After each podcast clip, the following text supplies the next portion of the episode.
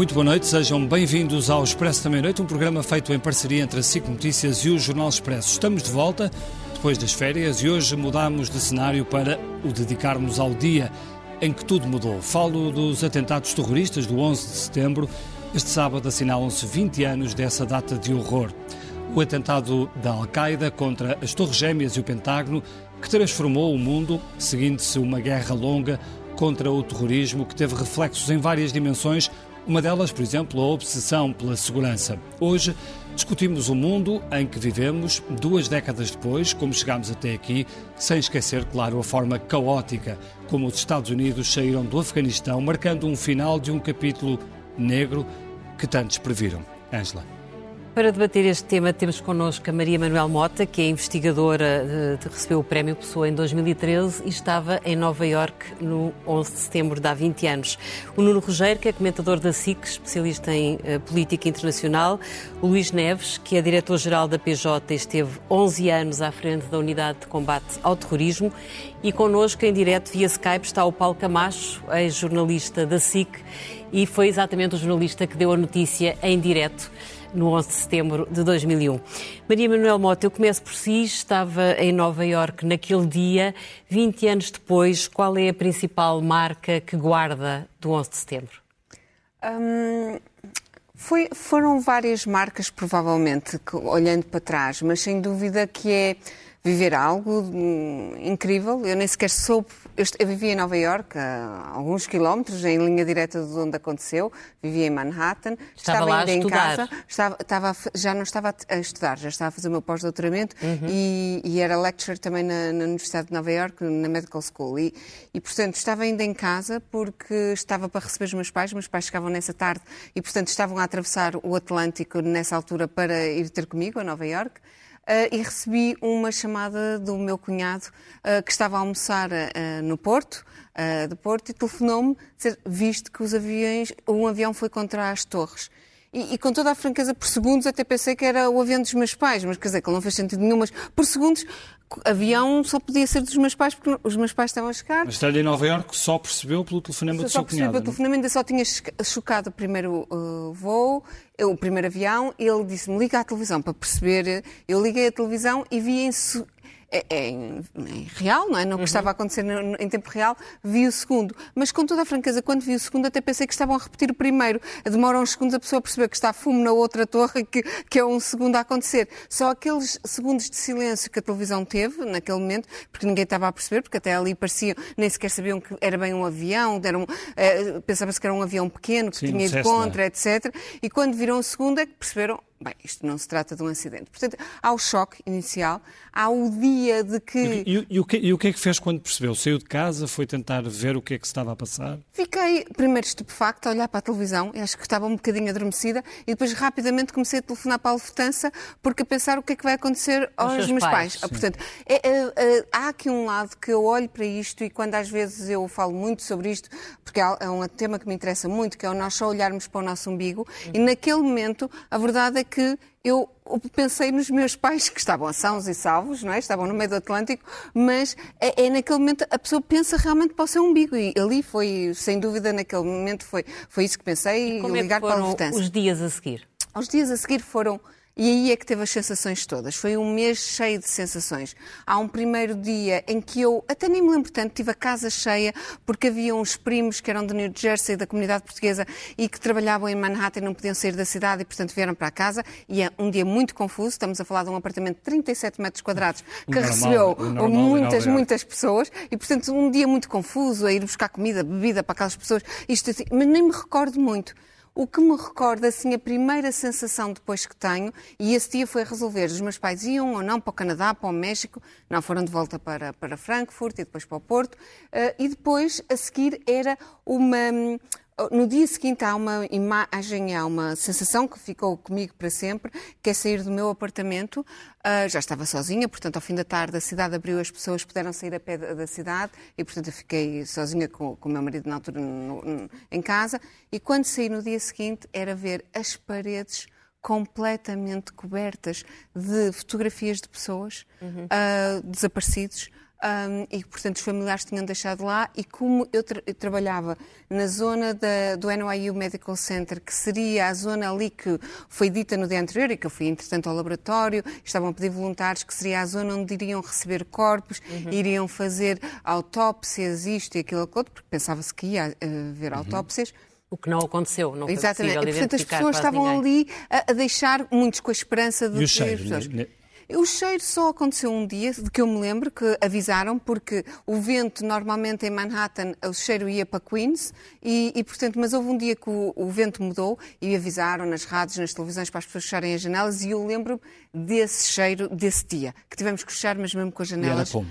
E era o quê? É um cheiro de borracha queimada, ferro queimado, é uma coisa assim esquisita, é, é um cheiro uh, estranho. Uh, depois há uma outra sensação que também ficou comigo para sempre, não quero monopolizar, mas é nos dias seguintes, uh, portanto semanas provavelmente, que foi a sensação de estarmos na cama. Eu vivia entre a segunda e a terceira avenida, na rua 27, entre a segunda e a terceira. Mas a Avenida Sexta e a Avenida Sétima, nunca fui ver, mas uh, diziam, na Avenida, uh, na Sexta e na Sétima Avenida, eram bloqueados o trânsito dentro do fim da tarde até a madrugada, para haver um comboio de caminhões que entravam vazios e saíam com entulho. Uhum. E isso fazia trepidar a cama. Portanto, a cama sentia-se como se fosse um comboio muito ao longe. Sim. E, e lembro-me dessa sensação. E teve muito medo nessas noites seguintes? Não. Havia uma sensação um bocado de guerra, não havia medo. Havia um clima de guerra, isso sim. Eu não acho que sentimos que estávamos em perigo, não era isso, mas é um clima de que estamos ou, ou já entramos ou, ou, vamos entrar em guerra e não é algo agradável, é pesado. Deixe-me eh, aproveitar essa, essa imagem do, do, clima de guerra, até porque o Paulo Camacho esteve em vários, em vários cenários de guerra, mas uh, estiveste também, Paulo, uh, nesse dia, 11 de setembro, uh, na redação e, e, de repente acontece o, atentado. Como é que foi esse dia na, na, na SIC? tu, deste, tu a notícia, como é, que, como é que isso aconteceu? Ah, a, notícia, para mais, mais nada, aquilo é uma, é uma circunstância única, porque os acidentes geralmente não se, não se cobrem em direto, eh, porque não se sabe que vai, vão acontecer. E, e, e aquilo só foi possível porque eh, em Nova Iorque há uma grande concentração de, de visitantes, de turistas, e portanto havia muitas câmaras e haviam câmaras ligadas. E de repente o jornal estava já perto do fim, eh, o jornal normalmente acabaria por volta das duas da tarde, estava perto do fim e de repente sopra-me ao ouvido que estão a chegar umas imagens eh, de Nova Iorque, um avião que, que, que chegou com as, com as torres gêmeas. E pronto, e depois foi uma sequência de, de, de, acontecimentos ou de não acontecimentos, porque nós não tínhamos, não tínhamos informação. Houve dois acontecimentos foram dois aviões a chocar nas duas torres e depois mais dois acontecimentos que foram as torres a ruir uh, e pelo, pelo meio houve, houve, houve, muito pouco, houve, havia muito pouca informação, ninguém sabia exatamente o que estava a acontecer. Uh, é preciso recordar que não havia internet nessa altura, não havia redes sociais, portanto... Sim, não havia Facebook ainda, não havia... Não havia nada disso, portanto a única coisa que nós tínhamos era, eram as agências de notícias, eu tinha um terminal de computador à minha frente onde tinha acesso às agências de notícias, mas as agências de notícias sabiam tanto como nós, não sabiam nada, sabiam o que estavam a ver. Uh, e, e, eu e os meus colegas das outras estações que estávamos naquela altura nos estúdios, um, estávamos a ver muito menos do que, as outras, do que as pessoas estavam em casa, porque estávamos com a nossa atenção dispersa entre as imagens que iam chegando e que nós íamos espreitando pelo canto do olho, uh, a informação que nós desesperadamente, desesperadamente tentávamos encontrar no terminal de computador e as coisas que nos iam se, segurando aos, aos ouvidos. E, portanto, um, do ponto de vista profissional, foi uma, foi uma emissão desafiante e, e talvez, e, sem dúvida, a, a, emissão. Na altura, na altura, chegaram à conclusão, uh, pouco tempo depois, que era um atentado terrorista. Uh, como é que foi o, contexto? Como é que foi a explicação? Como é que, como é que chegaram a essa, a essa conclusão? Eu, eu, eu, havia, o que contexto eu, havia para chegar a ti? Não, sim, não, eu, eu uh, aventei a hipótese de ser, um, de ser um atentado terrorista antes de alguém me dizer isso, só por uma questão me parecia óbvia. Num dia da, daqueles, com, aquela, com aquelas condições de visibilidade, uh, naquele sítio que não era uma rota de aproximação de nenhum dos aeroportos de, de Nova Iorque, um avião chocar com a Torres era estranho, dois era impossível não ser um atentado. E, portanto, antes de haver alguém a dizer isso, eu disse tem que ser um atentado. Uh, possivelmente não, não diria se estivesse numa estação com outro peso, uh, mas numa estação, uma pequena estação portuguesa, uh, disse-o sem, enfim, com algum receio de poder ter de me retratar, mas pensando que isso seria muito pouco, muito pouco provável. É preciso, é preciso recordar que hum, a Al-Qaeda, tempos antes, tinha feito já uma coisa, uma dimensão muito mais pequena, mas de qualquer forma uma coisa impensável, que foram os dois atentados simultâneos às, às embaixadas norte-americanas em Dar es Salaam e em, e em Nairobi. Ninguém pensava que um grupo terrorista tivesse essa capacidade. Portanto, não era inédito que a Al-Qaeda uh, surpreendesse com uma coisa que ninguém pensava que ela poderia fazer. Mas realmente a questão das Torres Gêmeas era, era impensável. Nuno Rogério, vamos pegar neste, neste ponto. de certa forma, havia antecedentes. Uh, como é que se explica que, que o mundo tenha sido apanhado completamente de surpresa? Uh, e até que ponto é que podemos concluir, há muita gente que o diz, que aquele atentado foi, no fundo, consequência de erros sucessivos da política externa norte-americana? E, e, também erros de investigação, sobretudo. Uhum. Para começar pelo princípio, eu lembro que nessa altura estava a discutir um livro que ia sair uh, sobre defesa nacional com o meu editor e na altura uh, o, o, título do livro era Guerra em Paz. E eu acho que esse título, Guerra em Paz, acabava ironicamente por descrever aquilo que estávamos a, a, a passar. E nessa altura uh, o almoço foi interrompido por um diplomata britânico, depois tornou-se embaixador no, no, no, em Myanmar. Foi ele, aliás, o responsável pela libertação da senhora Aung Suu Kyi. Uhum. E ele telefonava de Londres para tentar saber o que é que estava a passar. Quer dizer, o próprio Ministério dos Negócios Estrangeiros britânico não sabia o que é que estava a acontecer. Mas logo nesta conversa se falou da organização que na altura não, não, não, não lhe chamávamos Al-Qaeda, chamávamos-lhe a Frente Mundial Islâmica para a luta contra os cruzados e os judeus, era assim que se chamava a organização. E recapitulámos realmente esse, essa história uh, que, que acabámos, que estamos aqui a, a, falar. Tudo começa, no fundo, em 1993. Uhum. Em 1993 dá-se o primeiro atentado contra as Torres Gêmeas. As pessoas já não se lembram, mas uh, ficaram feridas mil pessoas. Foram uh, nas caves, nas caves de... nas, nessa altura, nessa altura a tentativa foi destruir o edifício pela base, portanto, com uh, foi a famosa conspiração do Ramsey um, Youssef, que era, que, era, que era sobrinho de um dos cérebros da Al-Qaeda, do Khalid Sheikh Mohammed. Portanto, em 93 dá-se esse primeiro atentado. Em 94 dá-se uma coisa que pouca gente notou, que foi um atentado contra um avião filipino também feito pela rede do Youssef, para treinar um tipo de explosivos, que eram os microexplosivos. Depois foram sendo usados noutros sítios.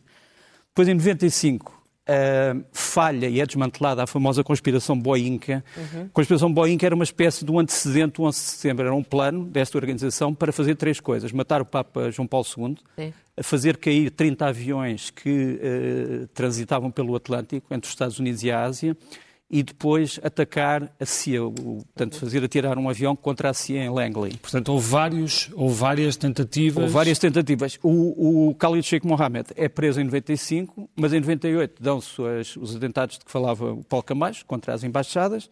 Há uma retaliação americana do Bill Clinton contra uh, o Afeganistão, uhum. em que tenta destruir realmente a, o centro da Al-Qaeda. Portanto, o que, é que, dois... o que, é que achas que aconteceu mas para não se perceber com estes antecedentes todos, para não se perceber o que ia acontecer naquele dia 11 de setembro? Uh, muito rapidamente, em 2000 dá-se o atentado contra o, contra o torpedeiro Cole, americano, Sim. e também são feridos, e depois o, 2000, o, o 11 de setembro. O que é que aconteceu? O que aconteceu é que há duas linhas de investigação, uma linha do FBI, portanto, que é uma linha interna de investigação, uhum. e uma linha de investigação da CIA, que é uma linha eh, externa, digamos assim. E as duas linhas não se encontraram. Portanto, e muitos há... dos. Mas também por questões legais que as pessoas às vezes ignoram, é que o FBI não podia investigar no fundo no estrangeiro e a CIA não podia investigar dentro dos Estados Unidos. Essa Pronto. divisão continua? Essa divisão foi largamente ultrapassada pelos famosos grupos uh, de trabalho e as, uh, os grupos de missão em uhum. que foram constituídas uh, equipas com gente da CIA, com gente da equipa antiterrorista do, uhum. do FBI, no fundo, homólogos do, do, uhum. da, da, da, organização que o Dr. Luís Neves, durante tanto tempo, então vamos ouvir aqui. dirigiu. É, é Vamos ouvir aqui o Dr. Luís. Luís, uh, o Luís estava à frente, trabalhou 11 anos, julgou à frente da Unidade de Combate ao Terrorismo. Quando foi o 11 de setembro, o que é que mudou uh, na política e nessas unidades portuguesas que era suposto combaterem o terrorismo? Uh, muito bem. Eu, não, não, em 2001, era uh, coordenador de, de, investigação criminal, portanto ainda não dirigia, Sim. portanto eu só venho a dirigir a Unidade Nacional contra o Terrorismo a partir de 2007.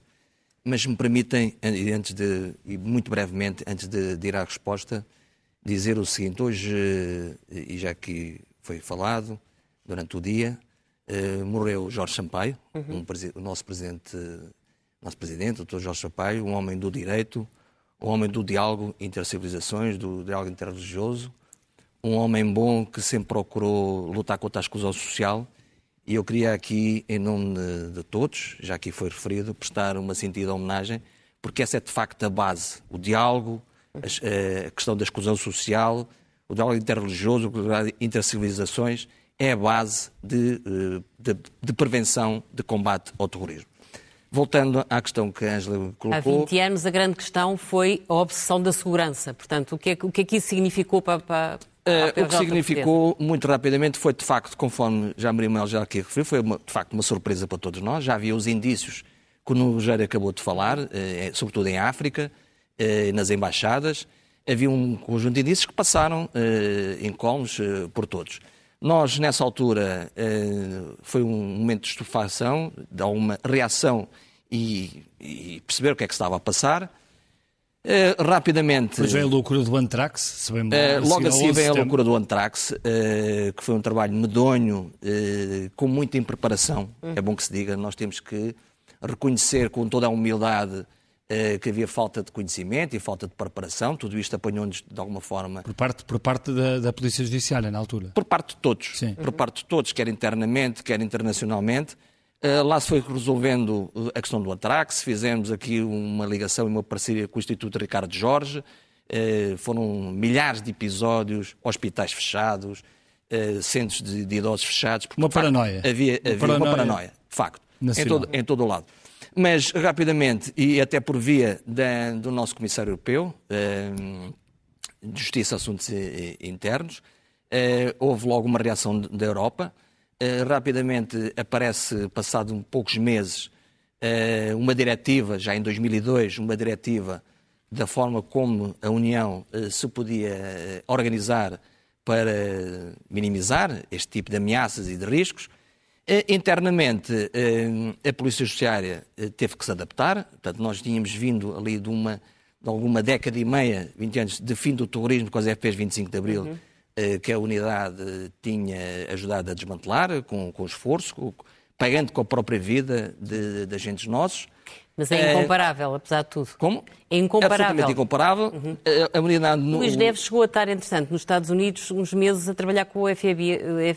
Eu estive em 2002, mas uhum. deixe-me só, internamente, tanto houve uma organização por parte da Polícia Judiciária, nós em 2003, por via de um dirigente nosso da unidade, que tinha feito parte de uma equipa de avaliação interpares da União Europeia para ver como é que as estruturas funcionavam, uhum. e tinha sido avaliador eh, da UCLAT, francesa, eh, que era uma estrutura que já tinha grande experiência, por força das suas próprias necessidades, com as ligações ao Norte de África, e em 2003, eh, em fevereiro de 2003, é criada a UCAT, a Unidade de Coordenação Antiterrorista, uma proposta da Polícia Judiciária, à, à data, por esta via, em que ficaram a fazer parte uh, o CIEDN, na altura ainda com a uhum. vertente militar, o SIS, o CEF e a Polícia Judiciária.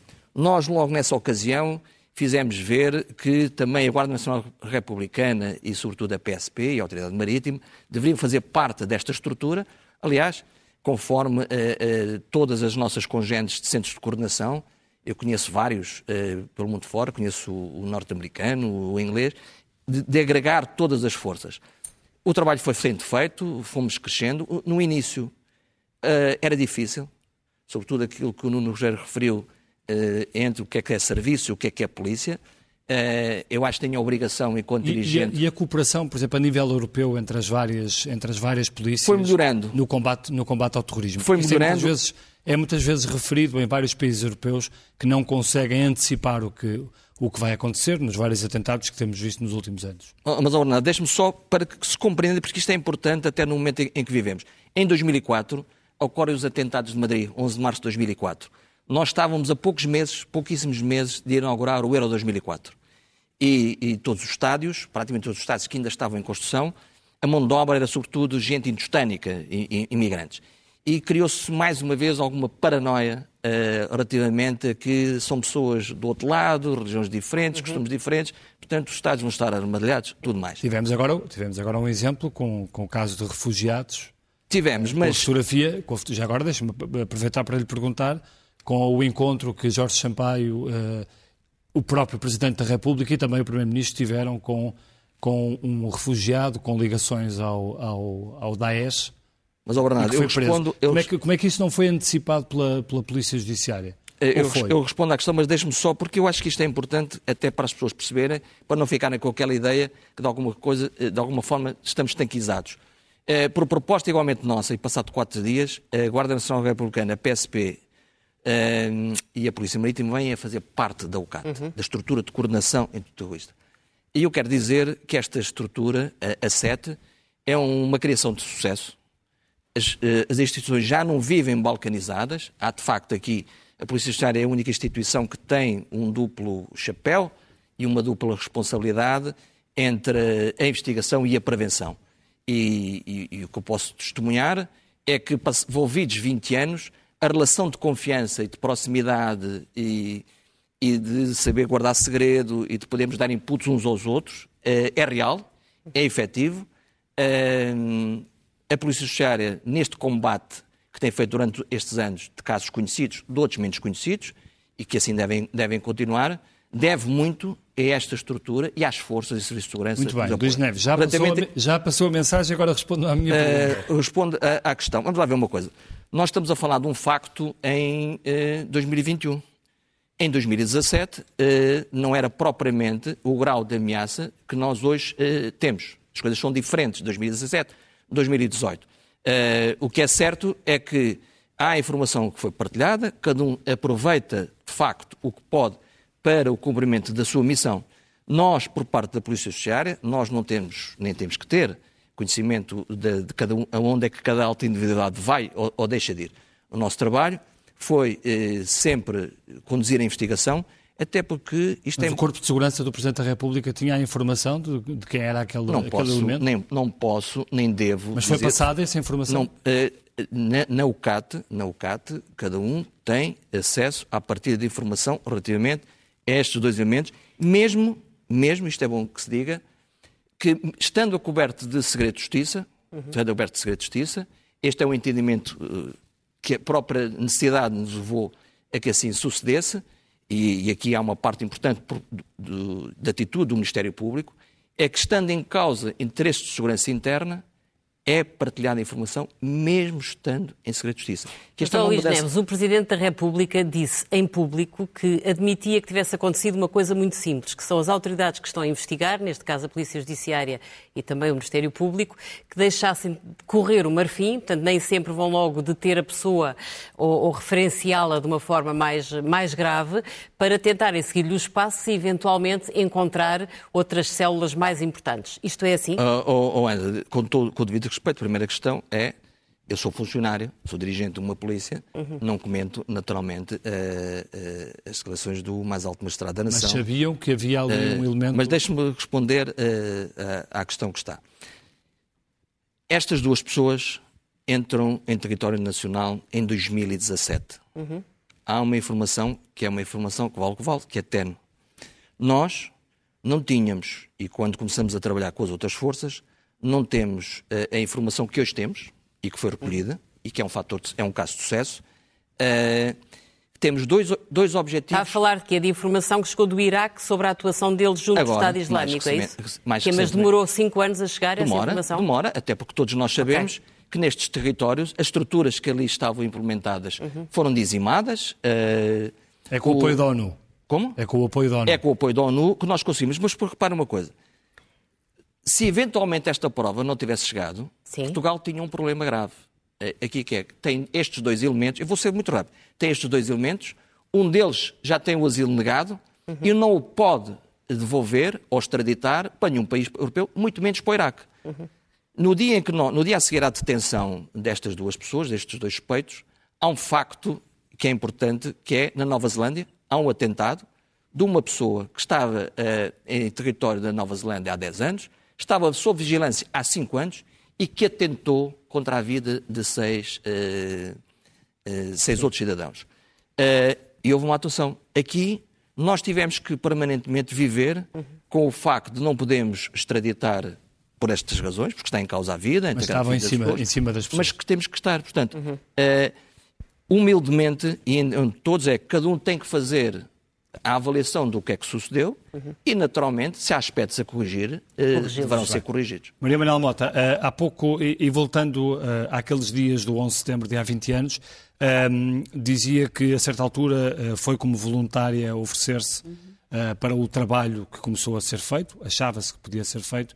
Uh, como, é que, como é que foram esses dias? Não, não foi logo, logo, no primeiro dia, assim que eu fui ao laboratório, já estava a NYU, aquele centro ofereceu-se para ser um dos centros de recolha de, de corpos, etc. E, portanto, imediatamente foi pedido que pessoas se oferecessem como voluntários para fazer trabalhos de biologia molecular, porque o que aqui é ia ser identificado, não é? Havia, e, portanto, foi feita uma listagem e eu fui com muitos outros, atenção, provavelmente centenas ou milhares de pessoas que se ofereceram, não, não foi uma coisa única, não é? E, portanto, há, há, toda uma necessidade, que as pessoas estão em tempo de guerra e de repente arregaçam as mangas e, claro, se precisarem de mim, aqui estou. Quanto Mas é- tempo é... é que continuou em Nova Iorque depois desse do, dia 11 de setembro? Depois do 11 de setembro, eu voltei dia 22 de dezembro, porque já estava planeado, uhum. portanto, eu ia começar uma posição no Instituto Gulbenkian de Ciência, a montar a minha própria equipa de investigação científica no, a partir do dia 1 de janeiro. Dia 1 de janeiro era feriado, mas digamos a, a partir do dia 2 de janeiro, e portanto, no dia 22 já tinha a viagem marcada para vir vir passar o Natal em casa e, e ficar uh, por, por, por, Portugal. E quando deixou Nova Iorque, três meses depois do 11 de setembro, um, qual era o ambiente que se vivia? Já havia alguma recuperação da normalidade Com, na cidade? Completa. Completa? E, e, isso eu acho que é incrível também. É outra memória que eu tenho, que é oh, quando fez um mês. E eu nem tenho bem a certeza se foi 11 de outubro, mas sei que foi pelo menos marcado como um mês, portanto, parte do princípio que foi 11 de outubro, e que foi um discurso do, do Presidente da Câmara, uh, Giuliani, que era uma figura muito controversa antes do 11 de setembro, agora novamente volta a ser, e politicamente, a ser. mas uh, seja como for, mas era uma figura muito controversa, mas a verdade é que a seguir ao 11 de setembro, a população, mesmo os que não gostavam muito dele, e provavelmente eu estaria mais nesse grupo, a verdade é que juntamos porque ele foi ali um pai, veio e deu força e toca, temos que fazer. E ele fez um discurso que eu me lembro, uh, nunca mais vou revi, portanto já nem tenho a certeza bem exatamente o que era, mas era a dar força. Tivemos o nosso luto, tivemos um mês para viver, para ajudar aqueles que estão em sofrimento, continuaremos a ajudar, vamos fazer o nosso melhor, mas temos mas que esse luto era uma questão apenas emocional ou era muita coisa fechada? As pessoas... Era muita coisa fechada. A Broadway fechou. Uhum. Times Square deixou de ter... Não era sítios por que eu passasse, sou franca, não ia a Times Square a não ser que tivesse visitantes de fora, provavelmente iria naqueles dias que os meus pais tivessem chegado, mas a verdade é que as luzes luzes do Times Square uh, apagaram, o, a Broadway fechou. Portanto... E os seus pais conseguiram chegar a... Não, nunca foram, foram a Nova Iorque mais tarde, uh, 10 anos depois. Foram Muito a Nova Iorque 10 anos depois. Deixe-me voltar ao, ao, ao, Paulo Camacho. Em, em 2003 uh, foste uh, para a guerra do Iraque. Olhando, olhando para essa intervenção militar por parte dos Estados Unidos também, o que é que como é que, como é que, como é que vês essa, essa, essa guerra do Iraque, essa tentativa de democratização que os Estados Unidos tentaram impor naquela, naquela região? Eu acho que a história da guerra do Iraque continua por fazer. A questão da, das armas de destruição maciça foi uma coisa que nunca fez grande sentido. Eu, eu, eu, não, sou, eu não sou adepto de teorias da conspiração, mas eu acho que há muito por dizer e muito por, por escrever e muito por investigar sobre o papel do Dick Cheney e o papel da Halliburton, da, do conglomerado de empresas que ganhou milhões e milhões e milhões de dólares com contratos de segurança, com contratos de fornecimento às Forças Armadas, com contratos de reconstrução. Enfim, eu acho que aquilo acabou por ser um grande negócio. O Saddam, não esqueçamos que foi inicialmente uma uma criação dos Estados Unidos para combater o comunismo no Iraque, que não era um ideólogo, portanto, o Saddam era uma pessoa que fazia o que era preciso para se manter no poder, não era um religioso. Uh, o seu, a sua última etapa de religiosidade foi uma questão também de sobrevivência, quando deixou de ter o apoio dos Estados Unidos, quando depois da Primeira Guerra uh, precisou de, de, uma base de sustentação e essa base de sustentação acabou por, ser, por, ser, por serem os religiosos, mas eu, o meu pai, que foi jornalista também, visitou o Iraque em 75, e em 75 o Iraque era um país aberto, um país uh, com um grau de desenvolvimento se calhar superior ao que Portugal tinha nessa altura. Uh, eu depois de ter visitado o Iraque pela primeira vez na Primeira Guerra e depois visitei durante várias vezes até a Segunda e tive em contacto com uma família iraquiana durante alguns tempos e era um funcionário médio de, de eh, do Ministério do Comércio e era uma pessoa que, apesar de ser um, um, quadro médio, fazia férias no estrangeiro com a família, portanto era um país bastante desenvolvido. Uh, e, e esta, essa questão de democratizar para mim não pega, não, não faz sentido nenhum. A questão das armas de destruição maciça não faz sentido nenhum. Eu lembro de estar em Bagdade e de repente ver uma imagem numa televisão norte-americana de um carro de exteriores que estava parado à porta do Ministério da, da Comunicação em Bagdá há meses um, e que era, foi apresentado como um possível uh, armazém, uma rampa de lançamento de armas de destruição maciça. Era um carro de exteriores de televisão, sim, era um carro de grandes dimensões, um mas estava parado à frente de toda a gente há não sei quanto tempo. Portanto, uh, eu, não, é, eu acho que as, as razões uh, para esta guerra continuam muito, para mim, muito, muito nebulosas. Eh, não consigo. Mas, oh Paulo, mas te, quando estavas no terreno, sentes que a tal narrativa do Ocidente e, sobretudo, dos Estados Unidos, de que o objetivo era proteger o povo iraquiano e tentar puxá-los para, um, para, uma democracia, sentes que isso tinha algum eco na, na população iraquiana ou sentes que nem para eles isso fazia sentido? Não, eu fui várias vezes a Bagdá entre a Primeira e a Segunda Guerra e vi os efeitos uh, que teve sobre a população iraquiana as sanções impostas pelos americanos. Eh, estamos a falar de uma cidade Uh, onde não havia água potável porque não havia peças subexcelentes para, para bombear, não havia os, os esgotos não funcionavam porque não havia bombas de esgotos, as pessoas acabavam por ir recolher água ao mesmo sítio onde, onde eram atirados os esgotos, os médicos dos hospitais não tinham medicamentos e isto foi tudo fruto de das, das, sanções impostas pelos Estados Unidos. Portanto, os Estados Unidos estavam uh, a impor uma, uma situação catastrófica ao povo iraquiano. E eu não acredito que o Saddam não fizesse o que fosse possível para evitar isso, porque ele não era uma pessoa de ideologias, era um pragmático que queria se manter no poder. E, portanto, ele teria feito o que os Estados Unidos quisessem para se manter no poder, dentro daquelas limitações que, que essas negociações uh, exigem.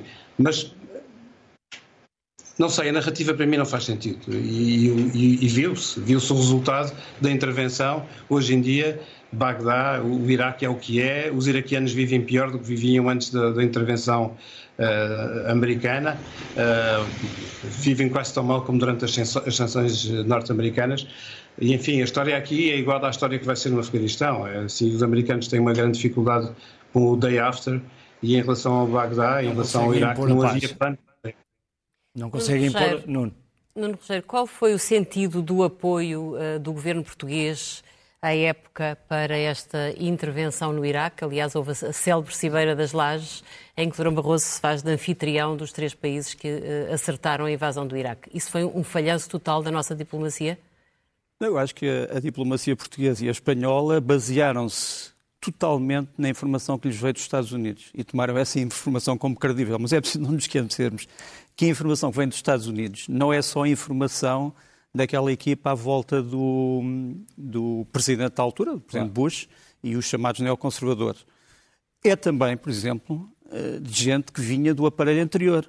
As pessoas já se esqueceram, quando o Colin Powell está nas Nações Unidas a ler o relatório das armas de destruição maciça, a dizer isto está pronto a ser usado, isto está aqui uma, isto está aqui outra, chegou a falar de uma coisa que não existia, que era o metropolitano de Bagdade, mas pronto, uh, mas estava a ler, e quem estava a controlar a leitura atrás era o diretor da CIA, o George Tenet, que tinha sido nomeado pela administração americana, pela administração democrata e continuou depois na CIA ainda durante o tempo Bush. Quer dizer, uh, havia nesse aspecto um, uma espécie de um acordo bipartidário entre os dois grandes partidos americanos sobre o que fazer no Iraque. Agora, o Paulo Camacho está a dizer sobre as razões, é evidente que nós, nós, nós podemos continuar a falar das razões. Agora, há duas coisas que convém não dizer, convém não esquecer. Primeiro, a história das armas de destruição maciça foi um embuste. Eu lembro-me de um grande, uma grande discussão com o general americano aqui em Lisboa, em que o, o, o argumento dele, uh, à medida que iam caindo os outros argumentos, era ah, mas o Saddam Hussein achava que tinha essas armas. Quer dizer, que é um, é um argumento que, que, é espantoso. Quer dizer, uh, está bem, não existiam, mas ele achava que existiam. Pronto. Uh, o, segundo? O, o, o, segundo, o segundo problema é a questão da democracia, da, do regime quando os Estados Unidos intervêm no Iraque, não estão interessados em mudar o regime, estão interessados em acabar com as tais armas de destruição maciça que, segundo o Tony Blair, estavam prontas para ser usadas. E, Isso era um perfeito, e perfeito esse argumento da democratização. O argumento da democratização é algo que, dentro de Washington, ninguém percebeu. Quer dizer, porque ninguém percebeu como é que começava e como é que acabava. Nós começámos com uma Constituição, feita, aliás, por, por um ilustre uh, jurista português, um, ajudado a fazer por um, por um ilustre um, jurista português, mas depois acabámos como acabámos no Afeganistão. Quer dizer, o, o povo iraquiano criou outra coisa, ou achamos que criou outra coisa.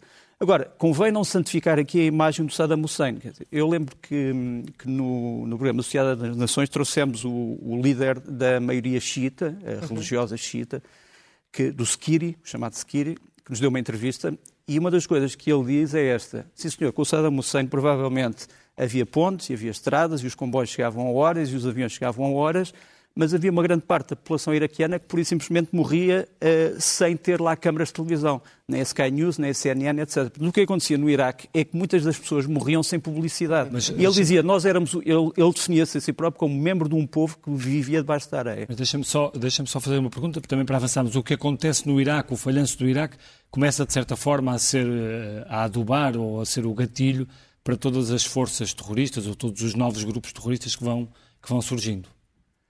O, o, Sim, não, mas repara, os grupos que nós falamos agora, a Al-Qaeda e o Daesh, são grupos que nascem independentemente do que aconteceu no Iraque. A Al-Qaeda nasce muito antes da questão do Iraque sim, sim, sim. e o Daesh nasce mas muito depois a sair... Uma maior radicalização. A radicalização é uma coisa, a construção de dois grupos terroristas que têm estes métodos é uma coisa diferente. A radicalização, eu, enfim, agora já se pode dizer isto, não há nenhum segredo, a seguir ao 11 de setembro criou-se um grupo de representantes especiais do Ministério dos Estrangeiros e eu, nessa altura, fui representante do, do governo português. Pronto. E a primeira reunião que nós tivemos, que foi uma reunião em, em Copenhaga, em Copenhaga, discutiu-se precisamente isso. Uma coisa é a radicalização política, inclusive uma pessoa que diz eu quero fazer isto, ou eu, inclusive, pode dizer eu quero matar. Uhum. E outra coisa são aqueles que têm uma estrutura preparada para o fazer. São coisas diferentes. Uhum. É, repara, o grande problema da Nova Zelândia, deste homem que estava a ser vigiado, é que ele já tinha várias vezes dito que queria matar, mas a lei, a, lei, a lei penal neozelandesa não podia, não podia contemplar esse, essa figura. Quer dizer, o, o, facto de eu dizer eu quero matar este homem não é um crime. Mas, oh, Nuno, há uma coisa da que é lei, é inquestionável, que é o Iraque Portanto, estes mal... grupos não têm nada a ver com a questão do Iraque. Okay. Quer dizer, alguns dos seus intérpretes estiveram metidos também na tragédia do Iraque, sem dúvida. Uhum. Agora, não tem forçosamente a ver com a questão do Iraque. Agora, é inquestionável que o Iraque falhou, e que o Afeganistão falhou, acabamos agora de ver o resultado. A saída de, dos Estados Unidos do Afeganistão deve ser visto como uma desistência ou como reconhecimento que a política externa norte-americana tem que mudar? Não é, só uma, não é só a saída dos Estados Unidos, é a saída de uma força eh, multinacional que era mandatada pela ONU. É preciso não nos esquecemos. Quem estava, quem estava, no fundo, a controlar a, eh, a segurança do Afeganistão era uma Sim. força da ONU. Sim, mas é ou não o eh, reconhecimento que, o Ocidente tem que mudar a sua política externa relativamente àquelas zonas do mundo? Mas, uh, repara, uh, antes de 94, antes dos talibãs chegarem ao poder, entre 94 e 2001, uhum. uh, ninguém mudava o Afeganistão. Quer dizer, a entrada do, da Força Internacional no Afeganistão não tem a ver com os talibãs, mas tem a ver com precisamente o ter acontecido este, este, este atentado em Nova Iorque. Há um livro que está prestes a sair em, em Nova Iorque que parte desta premissa. E se não tivesse havido 11 de setembro? E a conclusão desta pessoa é, se não tivesse havido 11 de setembro, os talibãs tinham continuado o poder desde 1994 até agora. Até porque houve vários planos para que, por exemplo, o Hamid Karzai, que chegou a ser presidente do, do Afeganistão, pudesse ser embaixador do Afeganistão nos Estados Unidos em nome dos talibã. É uma coisa que as pessoas não sabem. Uh, mas chegou a estar previsto que os Estados Unidos reconhecessem os talibã nessa altura. Mas depois disso, o 11 de setembro era, obviamente, uh, impossível. Portanto, aquilo a que assistimos nas últimas semanas é uma desistência. É o reconhecimento do erro. Aquilo que aconteceu, que, que aconteceu nas últimas semanas é algo que devia ter acontecido há muito tempo, porque, uhum. segundo a lógica, digamos assim, da própria segurança americana, a intervenção no Afeganistão foi para acabar com a Al-Qaeda, não foi para transformar o Afeganistão numa espécie de democracia tipo do Westminster. Uhum. Luís Neves, um, em relação a, aos 20 anos que agora se, se assinalam e ao que se passou nestes 20 anos, há sem dúvida um, um excesso de, de, vigilância, ou muita coisa mudou nas, nas nossas vidas, vigilância em massa, se, se assim se pode dizer. Um, acha que, que houve exageros uh, por parte da, destes novos métodos que foram aplicados à, à população mundial? Não. Uh, não. Nós não, não advogamos porque sentimos que ainda temos instrumentos para trabalhar aquilo que, que é designado pelo direito penal do inimigo, Uh, mas sentimos que, de facto, esses meios uh, massivos não, não existiram. Por parte de Portugal, manifestamente não existiu. Uh, eu, nós achamos que, e temos contribuído todos, que a chave... Luís Neves, não é uma questão só de Portugal. É, por exemplo, eu, se for fazer uma viagem de avião, chego ao aeroporto, estou horas a ser revistada, tenho que tirar os sapatos, tenho que tirar o cinto, tenho que não sei o quê. Portanto, quer dizer, houve um, um agravar das medidas de segurança que, objetivamente, restringe os direitos e a liberdade de circulação das mas pessoas. Esse... Ou em nome de um bem maior da segurança. É, era o que eu ia dizer, mas, mas, nós temos que pôr no prato da balança, um check and balance, o que, é que, o que é que queremos, se é de facto uma liberdade total e um liberalismo, ou se de facto queremos ter, de facto, uma questão equilibrada de segurança. E é para aí que as coisas têm, têm trabalhado. Uh... Embora a questão do aeroporto é o menos, a questão é que temos todo uh, o desenvolvimento tecnológico, não é? Quer dizer, o Big Brother acaba por estar a acontecer. Portanto, hoje nós somos vigiados, controlam-nos os movimentos, sabem onde nós estamos, sabem com quem estamos. Uh, isto não é um, um clima que tende a assustar as pessoas e a levar provavelmente a que tudo isto descambe mais cedo ou mais tarde para um outro extremo? não, não, não, e, não e, e não tenho manifestamente e tenho a certeza e uma convicção absoluta de que, do ponto de vista daquilo que nós designamos o direito continental europeu, assim não é. Portanto, há de facto um grande equilíbrio direitos, liberdades e garantias e direitos fundamentais, eh, preservação. Há instrumentos, naturalmente, eh, que num, numa matéria ou outra nós gostaríamos de ser possível ter um, um instrumento diferente, eh, mas manifestamente nós não temos conhecimento que de facto essa essa, esse esventrar da nossa intimidade individual e coletiva exista.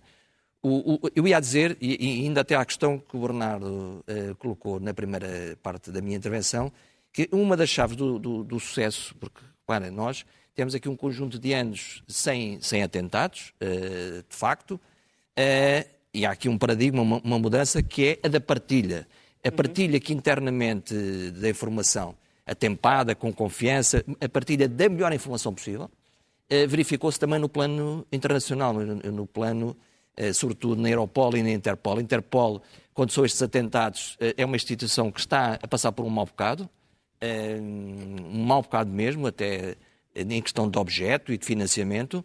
É o terrorismo veio dar outra alavancagem e, essa partilha de informação em termos internacionais que nós estamos na primeira linha há muitos anos, mesmo antes de, do, dos atentados de, de 2001, uh, eh, sentimos que esta é a chave.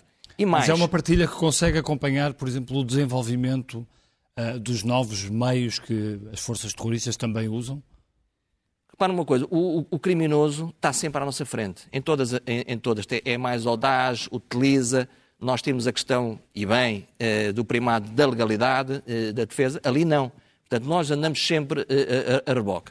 Mas dizer que a chave está na cooperação, e nessa cooperação nós nunca sentimos que houvesse de facto esses meios imensos de, de, de invasão. Há pouco esteve aqui, antes de, do, do, nosso debate, esteve aqui em, em estúdio Ana Gomes. Uhum. Ana Gomes, uh, quanto parlamentar do, do, Parlamento Europeu, esteve integrada numa comissão de verificação, como é que as estruturas europeias eh, funcionavam, esteve na Europol, uhum. eh, e na Europol, entre eh, os vários factos, foi um, um, exemplo português de partilha de informação em 2016, para as pessoas perceberem a questão da informação, nós partilhamos uma informação em fevereiro de 2016 uhum. sobre um indivíduo que depois viemos aqui aprender, que entretanto faleceu, o Chotazi, uhum. que entrou aqui em Portugal, foi condenado aqui para os nossos tribunais a 12 anos de prisão por apoio e financiamento e apoio logístico ao terrorismo. O outro parceiro que aqui também tinha estado, tinha pedido asilo em Portugal, acabou por ser preso em França em, em novembro de 2016, a preparar-se, ele e outros, para cometer um ataque a dois eh, parques de vendas de Natal. Uhum. Uh, a informação, tal qual nós, em 2017, a informação que os colegas franceses tinham era diminuta, uhum. não estava construída, uh, não tinha grande objeto, e foi uma pesquisa que os colegas franceses fazem a Europol, onde nós tínhamos depositado uma informação em 2016, que permite conhecer, de facto, que estavam perante suspeitos. E isto é muito relevante. Nesse relatório do Parlamento Europeu, este facto com a Europol foi considerado como um exemplo de partido de informação. Portanto, não há, de facto, uhum. essa grande invasão na nossa intimidade, grandes instrumentos. Uh, vamos trabalhando com os instrumentos que temos. Deixa-me perguntar à Maria Manuel. Sim, e é só ao Paulo Camacho, porque o nosso tempo está mesmo quase ah. a, a, terminar. Paulo, sobre a questão do, do Afeganistão que falávamos aqui há pouco, como é que, como é que tu uh, viste e o que é que, e o que, é que pensas desta, desta saída do, dos Estados Unidos, mesmo em cima do 11 de setembro? Eu penso que é, é, o reconhecimento do fracasso da política e o reconhecimento da incapacidade que os americanos têm de eh, perceber o que é que vão fazer depois. Uh, Deixa-me voltar ao que disse o Nuno há bocado, uh, esclarecer que eu não certifiquei, obviamente, o, o, Saddam. O Saddam era um fascínio, era um ditador, mas o Saddam fez muito, muito o que o Saddam fez foi autorizado, entre aspas, pelos Estados Unidos. Inclusive, a invasão do, do Kuwait, que ele participou, a embaixadora norte-americana, a senhora ouviu, meteu-se no avião, foi-se embora e ele interpretou isso como uma luz verde dos americanos, que ele podia fazê-lo, a embaixadora nem estava lá para ver. E há outra coisa que foi importante na, na, na questão da invasão do, do Iraque, que eu acho que foi muito importante, que foi a internacionalização uh, de, de, dos radicais islâmicos. Tinha havido um bocadinho nos Mujahideen uh, afegãos, na luta contra os russos, aí tinham-se visto vários gente muçul, uh, islâmica, muçulmanos vindos de, de, de, vários cantos do mundo, mas em já pequena bom. escala. No Iraque, no Iraque aí não. No Iraque já tínhamos tivemos muitos uh, paquistaneses, filipinos, indonésios, enfim, houve aí uma, até europeus, houve uma grande concentração de, de, de radicais islâmicos e, aí, e essa gente foi depois usada uh, pela Al-Qaeda e principalmente pelo Daesh. Quanto ao, quanto ao, ao, Afeganistão, é isso: é, é, é, a incapacidade de criar um modelo, de fazer funcionar um modelo, de adaptar os princípios uh, ocidentais às realidades locais Uh, isso aconteceu, uh, aconteceu no Vietnã, possivelmente, aconteceu, aconteceu certamente no Iraque e estava a acontecer no Afeganistão. 30 segundos para terminar, uh, Maria Manuel Mota. E eu queria Nuno. chamar aqui como cidadã um papel que eu acho que é importante falarmos, que é o facto destas decisões de guerra quando nós temos que responder. Eu estava em Nova Iorque na altura e a verdade é que o clima era vamos-nos a eles, não é? Portanto, toda a gente se questionasse na rua, claro que temos que ir à guerra, fizeram-nos isto, nós temos que fazer. Mas isso é a mesma coisa quando nos ataca um membro familiar que nós pensamos o mesmo. E por isso é que temos de ter um sistema judicial que faz as coisas de forma racional. Porque quando nós estamos alterados emocionalmente, nosso, a nossa racionalidade vai abaixo claro. e as, as, decisões são más. E eu gostaria de lembrar o papel de uma senhora muito importante, que é Barbara Lee, que foi a única pessoa do Congresso americano que se opôs a que o governo tivesse toda esta liberdade de ir em guerra sem pelo menos ser discutida. Ela não se opunha que fosse um dia em guerra, mas ela opunha opunha-se a que fosse dada a liberdade total para o fazer. E ela tem um, um artigo de opinião que eu aconselho todos a lerem ontem no The Guardian, em que é Why are Americans paying 32 million every hour for war since 9-11? Uhum. E acho que é mesmo importante pensarmos que às vezes é preciso um pouco de racionalidade. Eu sei que nós todos queremos sempre ir ao ataque, mas uhum. ter racionalidade nestas Nuno, decisões. Para terminar... Nuno uh... Rogério, a Clara Ferreira Alves escreve hoje no Expresso que uh, o falhanço da política externa norte-americana nestes 20 anos pode levar a um regresso messiânico de Donald Trump em 2024. Acredita nisto? Uh, não acredito em messias terrenos, e, portanto, quer dizer, nem, nem, nem, nem sobretudo no Donald Trump. Agora, há, há uma coisa que eu gostava de, gostava de dizer, muito rapidamente, um dos problemas, eh, nós não falámos aqui de atentado às direitos fundamentais, deu-se de uma forma muito perigosa, mas felizmente foi ultrapassado em torno da tortura. Quer dizer, eh, houve uma altura em que estivemos por esta margem de admitir que a tortura passasse a ser uma prática no uh, meio judiciário e penal uh, internacional e felizmente ultrapassámos isso e os Estados Unidos souberam penalizar uh, esse. Mas é importante não nos esquecermos que estivemos perto disso. Agora, há uma coisa que me, que me causa estupefação. Nós falamos do, dos atentados aos direitos fundamentais em torno das investigações judiciárias. Mas não nos escandalizamos, em geral, pela penetração da nossa vida privada por todo o tipo de companhias, vendedores de cartões de crédito, vendedores de serviços, conseguem ter acesso aos nossos dados pessoais eh, fora de uma argumentação de guerra e de segurança. Talvez a devassa da vida pessoal seja muito mais preocupante nesse nível do que propriamente Esteja mais justificada quando estão Sim. em causa questões de segurança. Temos de ir às primeiras páginas do, do Expresso, que já está nas, brancas, nas bancas desde hoje de manhã, e a capa da revista é precisamente sobre o que estivemos aqui a discutir, o 11 de setembro, 20 anos, como andamos, eh, como andamos para trás, o mundo mudou no dia em que os dois aviões derrubaram as torres gêmeas de Nova Iorque. O terrorismo global tornou-se uma ameaça cotidiana. Na eh, capa do caderno de Economia, hum, indústria bloqueada pela falta de chips, falta de semicondutores no mercado mundial está a travar a recuperação de muitas empresas nacionais. Os chips estão em todo lado e mandam na nossa vida. Ângela. Primeiro caderno tem realmente um grande destaque para 11 de setembro, mas remete sobretudo para uh, os títulos que já referiste na revista do Expresso. Temos depois uma notícia de que o juiz Ivo Rosa travou escutas a jihadistas, mas o Tribunal da Relação acabou por contrariar a decisão do magistrado e os suspeitos de terrorismo foram detidos. António Vitorino diz numa entrevista ao Expresso que o caso de Odmira é uma mancha para Portugal. Depois, sobre uh, as autárquicas, temos uma sondagem que mostra que o PS está em risco de perder Coimbra para o candidato apoiado pelo PSD e Rui Moreira dá-nos uma entrevista em que diz que nunca prometeu obras faraónicas. O Ministério Público arrasa o novo aeroporto do Montijo. E fica vista a primeira página do Expresso. Nós uh, ficamos por aqui, voltamos na próxima sexta-feira. Até lá, boa semana e bom fim de semana. Boa noite. Boa noite.